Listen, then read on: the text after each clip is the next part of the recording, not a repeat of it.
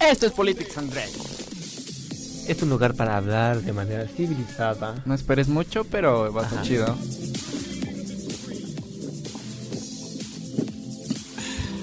Donde choreamos con agua. Amigos de Politics and Drinks, bienvenidos a una emisión más, un episodio más, un capítulo más de esta bonita sección de podcast y de live streams que hacemos semana con semana el chino y yo y Tomás que está ausente por un largo tiempo ya.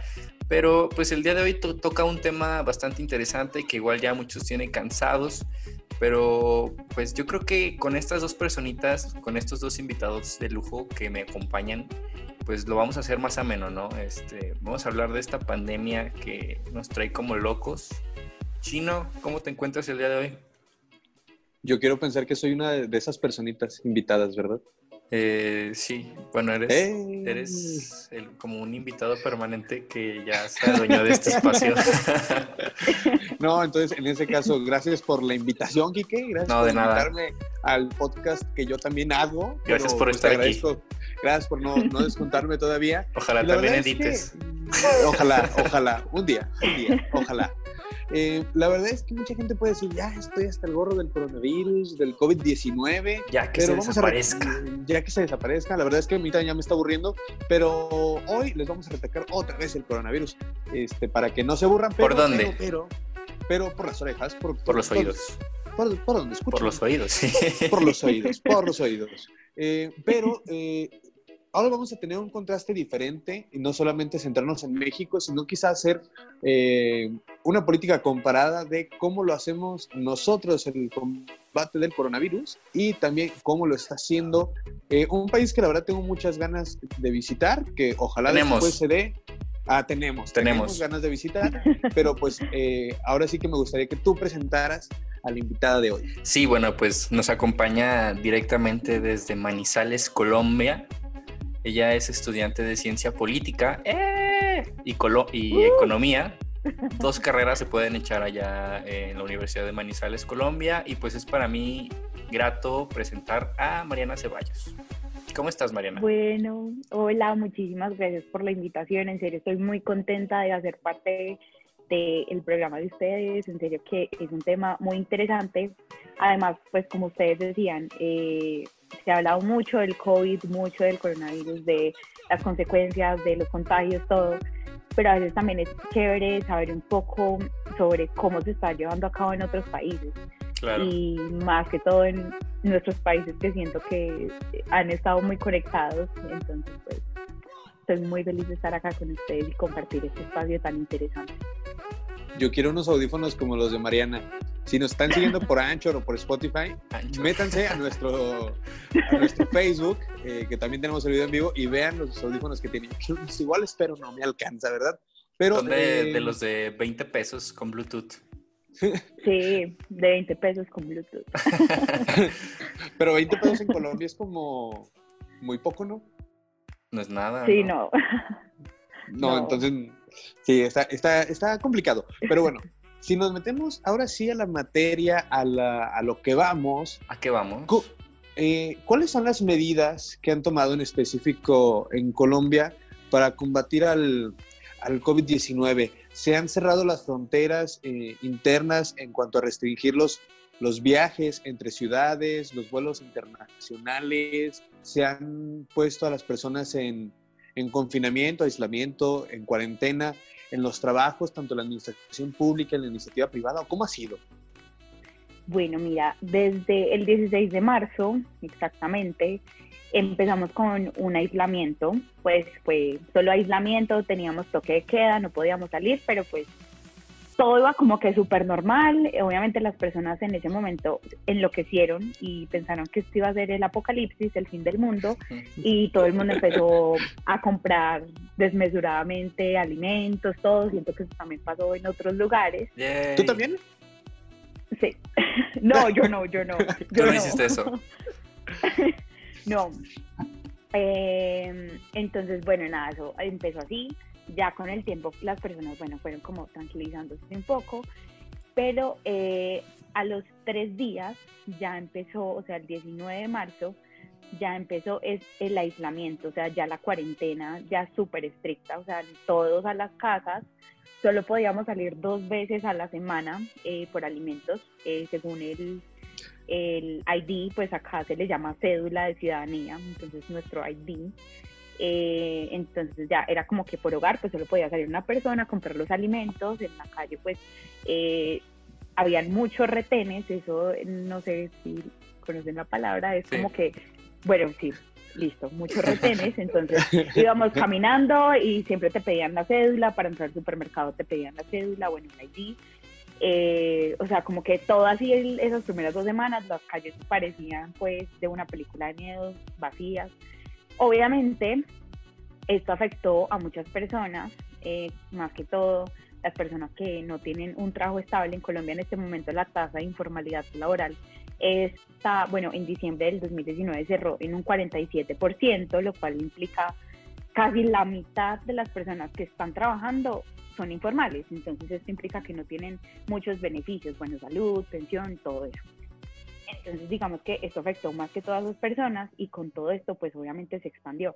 Eh, digamos que estas medidas obviamente fueron como que impactaron mucho a esta población, pero obviamente esto se fue flexibilizando. O sea, esto fue como que ya los primeros días y todo el mundo pues como encerradito, ya después fue como, ah, bueno, ya podemos salir. Entonces ahí sí las empresas, no, ya volvemos a trabajar, las medidas de bioseguridad, todo el mundo pues con las medidas de bioseguridad. El presidente, nuestro presidente Iván Duque, eh, él dijo como que, bueno, vamos a tomar un aislamiento inteligente. Este aislamiento inteligente, supuestamente, ¿cierto? Em, pues iba a tomar como, bueno, pueden salir los que tengan permiso, vamos a tener unas excepciones eh, para que se puedan movilizar. Entonces, bueno, uno dice, listo, estamos en cuarentena, estamos aislados, pero uno dice, bueno, excepciones. Uno dirá, no, dos, tres excepciones. Resulta que con estas excepciones, él dio 43 excepciones. O sea, eso es como, no pueden salir, pero sí. Incluso salieron muchos memes en los que era como, como bueno, eh, no pueden salir todos los que no quieran. O sea, era como que esa contradicción de que no puede salir, pero sí. Entonces, obviamente fue muy criticado por eso. El presidente incluso creó como su propio programa de televisión del cual yo no soy fanática y tampoco lo observo mucho porque, eh, como les comentaba anteriormente, yo no, pues soy muy afín de ese partido político y menos de, pues como de la, la forma como... Perdón, Mariana, ¿todavía tiene ese programa? No, dale, dale. Sí, incluso... Pero, ¿cómo es el programa? él es como que, bueno, da datos, habla sobre el COVID, como sobre las medidas, todo. Pero... Sí, o sea, es como que ahí hablando su show, o sea, es más que todo un show de televisión. Un stand-up comedy. Sí, básicamente, pero, para las personas que lo aman, no. Sí, sí, diario. Y sabes qué es lo peor? A veces nosotros muchas veces decimos como no, eh, vemos no sé qué pasa, hay una irregularidad en algún lado y decimos no, es que esto es Locombia, pues refiriéndonos a que es un país de locos, ¿cierto? uno dice, bueno, está bien, obviamente uno está en la calle, ¿cierto?, con la familia, pero ya uno decir en un medio público, el presidente se le salió la palabra en su show, que eh, sí, y acá en Locombia, ay, Colombia, o sea, ¿cómo es posible que un presidente Locombia. Este tipo de, de comentarios? Incluso unos meses atrás dijo como, bueno, sí, eh, no recuerdo bien el comentario, solo recuerdo esta, esta, esta pequeña palabra, esta pequeña frase, fue como, sí, es que estamos en Colombia con P mayúscula, todos como, como así, Colombia o qué, o sea, no, la verdad es un presidente que siento que está fuera de lugar, con todo esto del virus es como muchas excepciones, pero nada, entonces, o sea, siento que igual las personas están como, como, tenemos COVID, pero no, tenemos esta pandemia, pero no. Y ya pues como para darles el espacio a ustedes, que ya estoy hablando mucho. Hace poco, justo ya casi hace un mes, eh, una de las propuestas de él en su presidencia, eh, fuera de todo lo que está pasando con el COVID, él dijo como que para dar incentivos a los consumidores y pues también para favorecer a las empresas, iba a dar em, al año tres días sin IVA. Entonces, bueno, eh, no me voy a meter mucho en eso, pero hace tres semanas fue el primer día sin IVA en Colombia, en plena pandemia, o sea, imagínense, eh, eso fue una locura. O sea, los almacenes colapsaron, las filas eran horribles, Claro. eh, las personas, hasta había filas online, o sea, era como que tú hacías la fila virtual, era una locura, o sea, las- esto, este país colapsó. Oye, Incluso eso, eso de las filas memes. offline, ¿cómo estuvo? No, horrible, horrible, incluso pues mi abuelo, pues... Pero ¿cuál era la dinámica? iba- O sea, ¿desde tu celular agarrabas un lugar o cómo? Eso. Tú entrabas a la página y según tu hora de acceso, entonces te daban como, te ponían en una lista de espera, como para que tú pudieras buscar en la página lo que tú querías. Yo en la vida me imagino que México haga algo así, chino. O sea, el manejo de la tecnología siento yo que la 4T ha utilizado es nulo. o No, sea, no, pero, ¿Fue pero no- malo? no ¿Fue pienses- mala política pública? o sea, no pienses que esto fue una maravilla, o sea, tal vez suena muy lindo, pero fue un fracaso. fue un fracaso. O sea, no te digo que miles de personas estaban en las calles a pesar de esto, porque además mi abuelo, imagínate que él estuvo en la casa, pues él iba a salir a exponerse. Él hizo una fila virtual de ocho horas, o sea, yo no entiendo ni siquiera cómo se quedó pegado al computador ocho horas en una fila. Como Entonces, servicio a no, cliente de banco o de telefonía Eso o al- sí. cualquier otra cosa. Sí. Oye, Y- este, y por ejemplo, es eh, en cuanto a la seguridad pública, nos, nos comentabas sobre un tipo toque de queda. Eh, Ah, en bueno, ese sí, sentido, o sea, sí. aparte del toque de queda, había como cierta, cierto uso de la fuerza pública para hacer que las personas se metieran a sus casas. Sí, o sea, obviamente esto no, no, no lo dicen públicamente, es como que no, solo la multa, porque si nos cobran multa, por ejemplo, si tú sales un día que no te corresponde, te multan, pero aquí me confieso, he salido algunos días que no me corresponde y pues no. Ojo aquí, ojo nada. aquí, Iván Duque, ojo aquí, ¿eh?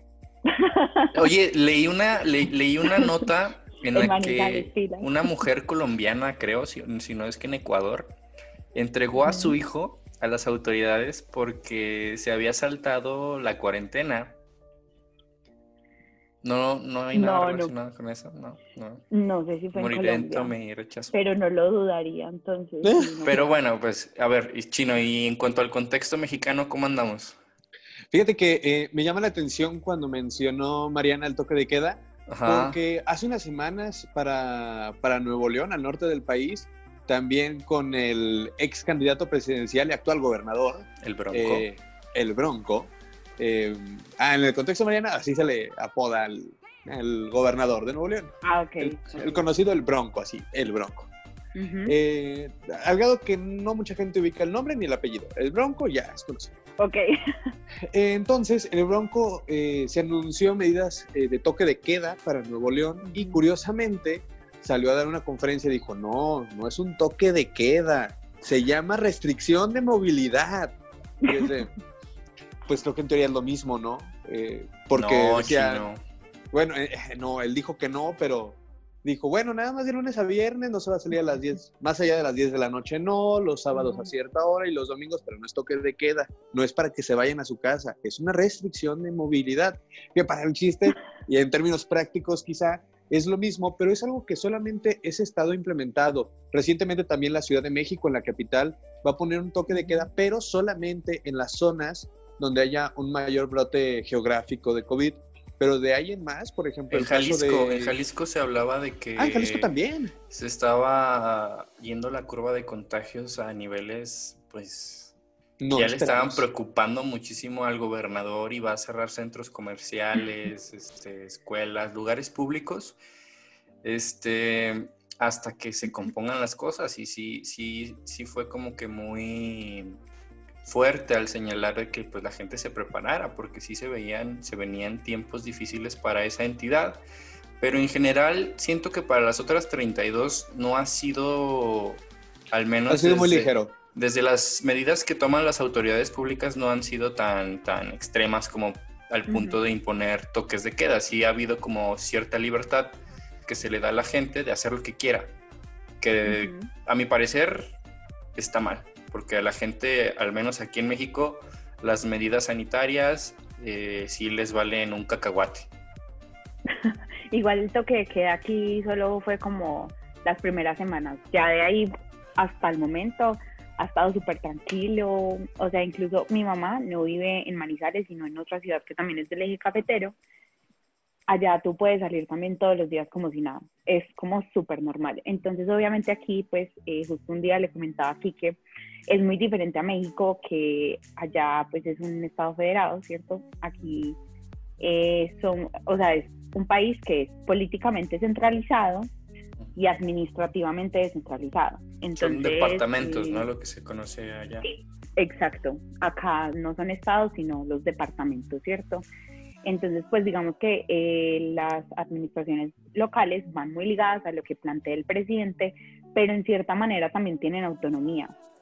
Entonces, yo creo que esto también ha llevado a que en algunas ciudades se hayan presentado más fuertes como estos contagios que en otras, porque hay más control en unas ciudades que en otras. Por ejemplo, en Bogotá, digamos que también como allá la capital es, siento que es donde más contagios se han presentado y en este momento está en la alerta naranja. Eh, también me gustaría saber, pues, cómo estás en México, porque por ejemplo acá se supone que en julio, o sea, en este mes, finalizando este mes y la primera semana de agosto, eh, vamos a alcanzar el pico del COVID. No sé, en México, pues si de pronto... Tenemos, tenemos dos meses queriendo llegar al pico y todavía no llegamos al pico de COVID.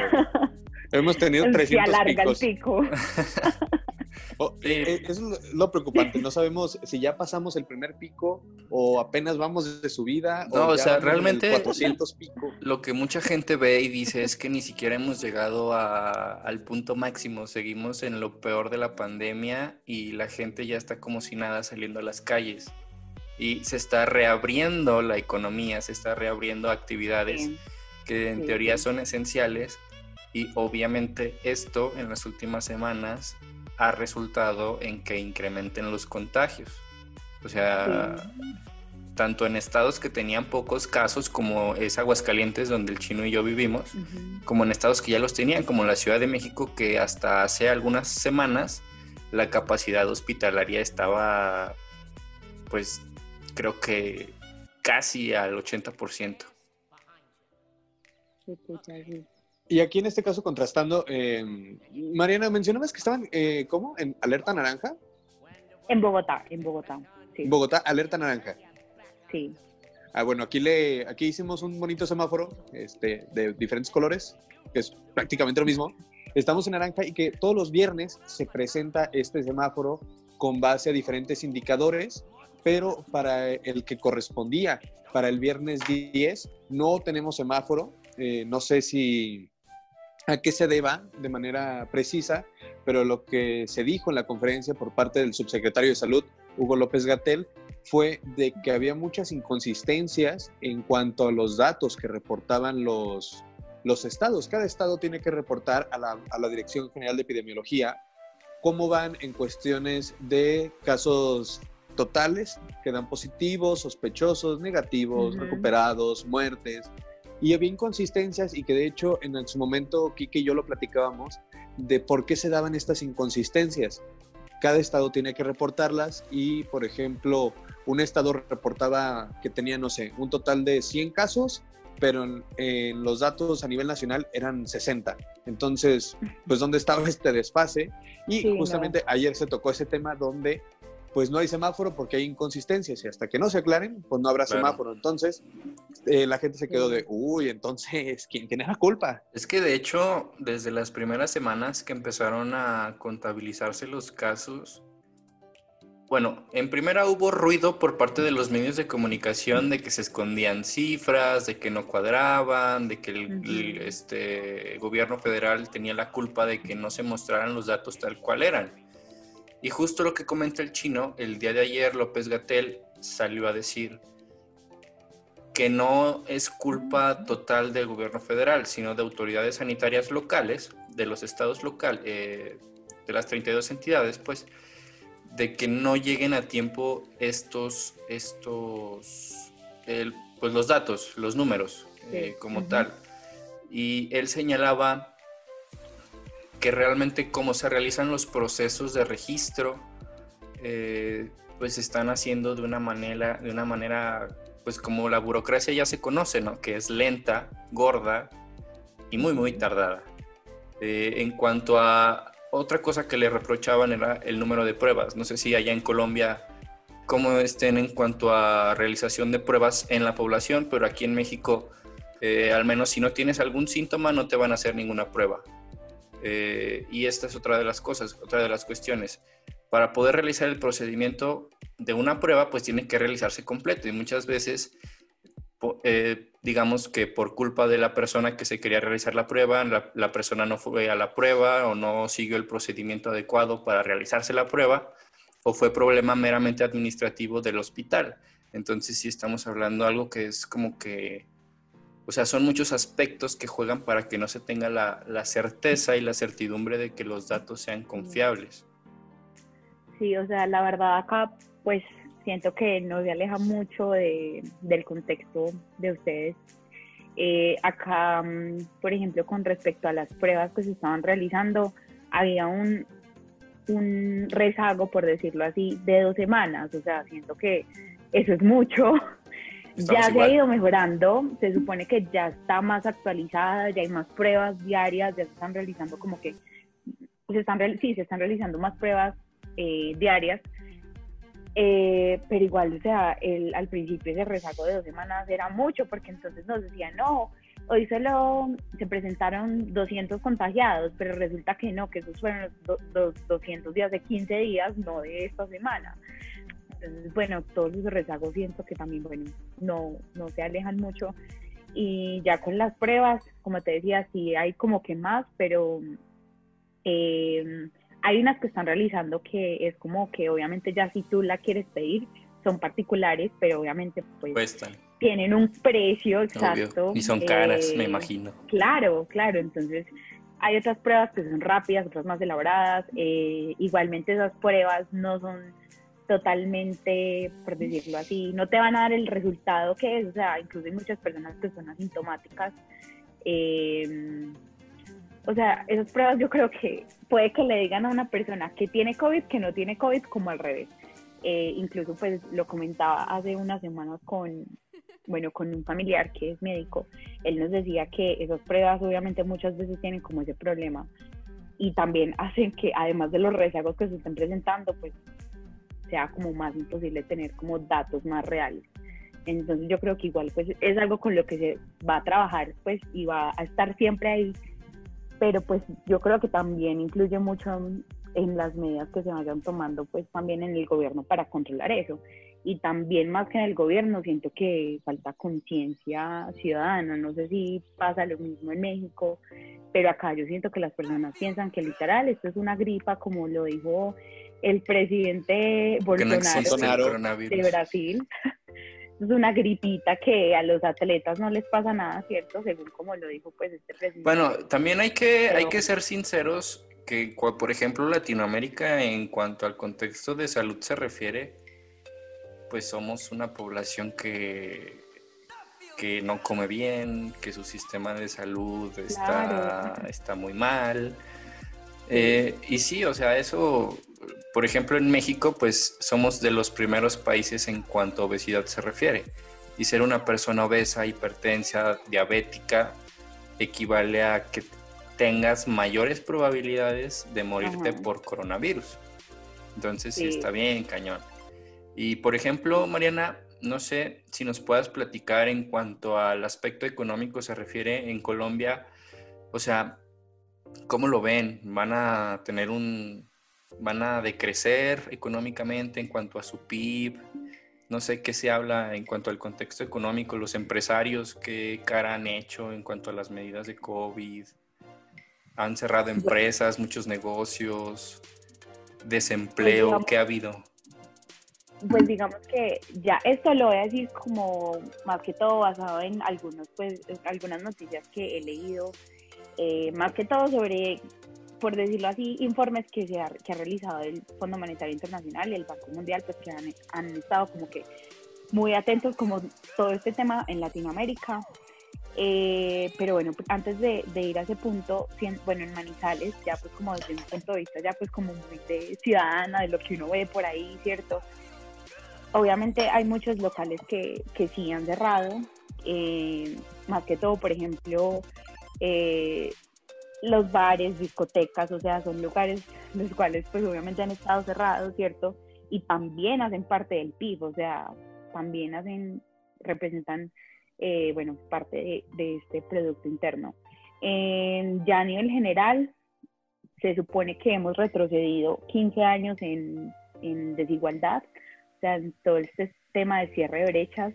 Eh, siento se nos fue a la basura. Sí, eso hace un retroceso increíble, porque también implica condiciones, eh, es como un, aspecto muy, muy multidimensional, porque implica condiciones económicas, sociales, bueno, todo eso. Entonces, eh, retrocedimos 15 años en desigualdades, según lo que decía también el, no recuerdo si era el FMI o el Banco Mundial, pero algunos de estos dos organismos hablaba que el PIB obviamente va a bajar mucho y... Eh, ¿Cuánto crecieron el año pasado o cuánto fue? El año pasado fue el 3%, si no estoy mal, 3.1, 3%. Lo voy a redondear al 3%. Ok, no, está bien. Como calificación de universidad. sí, literal. Pero siento que este año pues no va a ser tan ¿No han visto, por ejemplo, pronósticos del Fondo Monetario del Banco Mundial? O sea, se suponía que este año eh, ellos no lo predijeron, justo en, en, el reporte que vi, no lo demostraron justo como, bueno, sí, estos países tanto, tanto, sino como a nivel general, iba a reducir en 5%, o sea, siento que eso es mucho. O sea, menos 5% o sería... No, de lo que cada país, es como que... O sea, iba a ser mucho en Latinoamérica, no estoy hablando como de Colombia, sino de Latinoamérica. Entonces, bueno. Y otras, otro, otro tema que vi que me pareció, siento que es el más preocupante, porque pues anteriormente hablábamos del trabajo informal, ¿cierto? que es un aspecto que es como, huepucha, estamos mal en este tema, estamos mal en el mercado laboral. Y ahora a eso se le suma, debido a todo esto de, de la pandemia, obviamente esto lleva a que muchos empresarios, eh, por las ventas, bueno, por todo, eh, pues no tuvieran los mismos ingresos, entonces tuvieran que recortar personal para al menos poder subsistir. Entonces, eh, esto también llevó a mucha mucho, o sea, que se aumentara el desempleo. Entonces, bueno, se le aumenta el desempleo a todo lo que ya les he dicho. Además, en, el, en, esto, en uno de estos reportes decía que, bueno, una cosa es que aumente el desempleo, pero que haya posibilidad de que este desempleo se siga reduciendo. Otro problema y otro tema es que aquí, dada la pandemia, además del desempleo, hay destrucción de empleo. Entonces, digamos que se está destruyendo mucho empleo. Entonces, ¿Ocasionada por qué esa destrucción de empleos? Justo por la pandemia, porque eh, una, sí, o sea, porque las empresas eh, no están pensando en como, bueno, yo te despido, pero es para contratar a alguien más, sino porque ya no tenemos. No les da, o sea, si no tienen dinero. Claro, entonces no están pensando en cómo renovar esos lugares, sino ya en cerrarlos entonces ya están destruyendo ese empleo por, bueno, dadas todas las condiciones pues que ya hemos mencionado anteriormente, entonces pues sí, es como que grave. Igual esto no solo, no solo es para Colombia, o sea, siento que eh, bueno, incluso el análisis era para América Latina en general y pues es que, creo que también me pueden decir. Sí, o sea, el contexto latinoamericano, o sea, económicamente y sanitariamente, pues sí viene siendo como que muy similar, ¿no? Sí. Híjoles, qué, complicado se está poniendo esto en el tema latinoamericano. Eh, Mariana, de manera eh, breve, después de la pandemia, ¿cuál sería el reto más grande para Colombia? No, qué, qué pregunta tan dura. sería la cuestión de rescatar los empleos que se perdieron, sacar a flote los negocios informales que más de la mitad de la población tienen, sería la reactivación turística, porque el turismo también deja muchísimo dinero para Colombia. Incentivos para los empresarios, para que puedan invertir. Ajá, no sé. O sea, yo siento que con esto muchas personas pueden decir como, sea, está loca, eh, porque siento que también muchas personas dicen como, no, pero es que como beneficiar a los empresarios, son los que más dinero tienen. Pero ¿A dónde he oído eso? hay ¿A algo dónde he oído eso? Hay algo simple en eso. Y es que los empresarios son los que generan empleo. O sea, los empresarios son los que también le dan posibilidad a otras personas. Entonces siento que también no es como decirles como, bueno, les vamos a regalar tanto, les vamos a reducir esto, no, sino que también mirar cómo se fomenta, eh, bueno, como todas estas empresas nacionales, eh, para que se recupere un poco la economía y así también esto favorezca un poco como esta recuperación de empleos que ya se empezó a destruir dada esta situación. Eh, y bueno, no, además de eso, ya pues algo muy como en el aspecto social, yo creo que un aspecto que en serio que es el principal reto para que se logre recuperar la economía y todo en general es la confianza de los ciudadanos. O sea, no sé si les ha pasado, pero yo a veces veo como personas como que se saludan de abrazo y yo soy como, Oh, claro. no.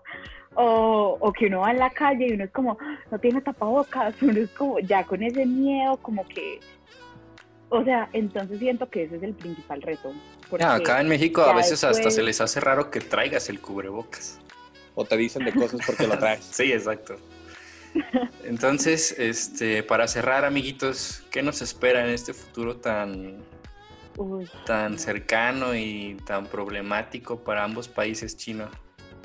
Eh, de mi- desde mi punto, eh, yo creo que algo que nos espera de reto como México post pandemia, uno de los más importantes, enfocándome al tema de salud, va a ser combatir la obesidad. México es un país que tiene de los primeros lugares de obesidad ujú, y que la obesidad acarrea la diabetes, que es una Sí. comorbilidad que ha afectado a la gente, que le da ujú. el coronavirus, también la hipertensión, eh, afecta muchísimo. Va a ser uno de los más grandes retos que ya teníamos desde hace años, pero siento que se le va a empezar a poner mucha mayor atención. Después de esto, en un tema de salud, sería atacar la obesidad en México.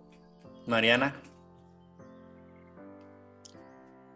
A ver, bueno, aquí, eh, digamos que no voy a decir que, pues obviamente no hay problemas de obesidad, porque sí hay muchos más que todo en los jóvenes, pero siento que el principal problema es, eh, o sea, yo lo estoy viendo más, siento que lo estoy viendo más desde el lado como económico, pero sí. a mí el desempleo es algo que en serio me preocupa mucho. Eh, la calidad del empleo, porque si no hay calidad del empleo, o sea, incluso por eso sea pues todo esto de la informalidad, entonces siento que eso es como el principal reto, o sea, a mí me parece, pues en- desde mi punto de vista, siento que es uno de los principales retos para el país, ¿Ok? además de obviamente mejorar el sistema de salud. Yo siento que la pandemia y ya el contexto que traíamos desde hace algunos años sacó a relucir la desigualdad económica que impera no solo en México, me imagino que igual en Colombia y en toda Latinoamérica, que ha hecho que no todas las personas reciban un trato digno de salud. Y lo cual siento Ujú. que, o sea, atacar ambas cosas. eh, que haya salud digna universal para todas las personas y que haya oportunidades económicas. Porque no puedes tener la una sin la otra, ¿no? O sea, no puedes ir sin dinero igual con un privado a que te dé una salud digna. Pero bueno, este, amiguitos, pues se nos acabó el tiempo de, de este episodio, de este podcast número 28. Este, no se olviden de seguirnos en Politics and Drinks, estamos en Facebook, estamos en Spotify para que puedan escuchar el podcast eh, y esta emisión sale como live stream en Facebook. Chino. Gracias, Mariana. Gracias por acompañarnos y pues recomiéndanos también con la gente de Colombia. Ojalá que no sea la, la última vez que te vamos por acá. No, yo súper feliz, en serio que este espacio, incluso que sabe que lo estaba esperando mucho, yo feliz de volver a estar con ustedes en otro nuevo podcast y live. Y en México. Y en Y México. en México, sí, por favor, tengo que volver. y ustedes bienvenidos a Colombia. Muchas gracias.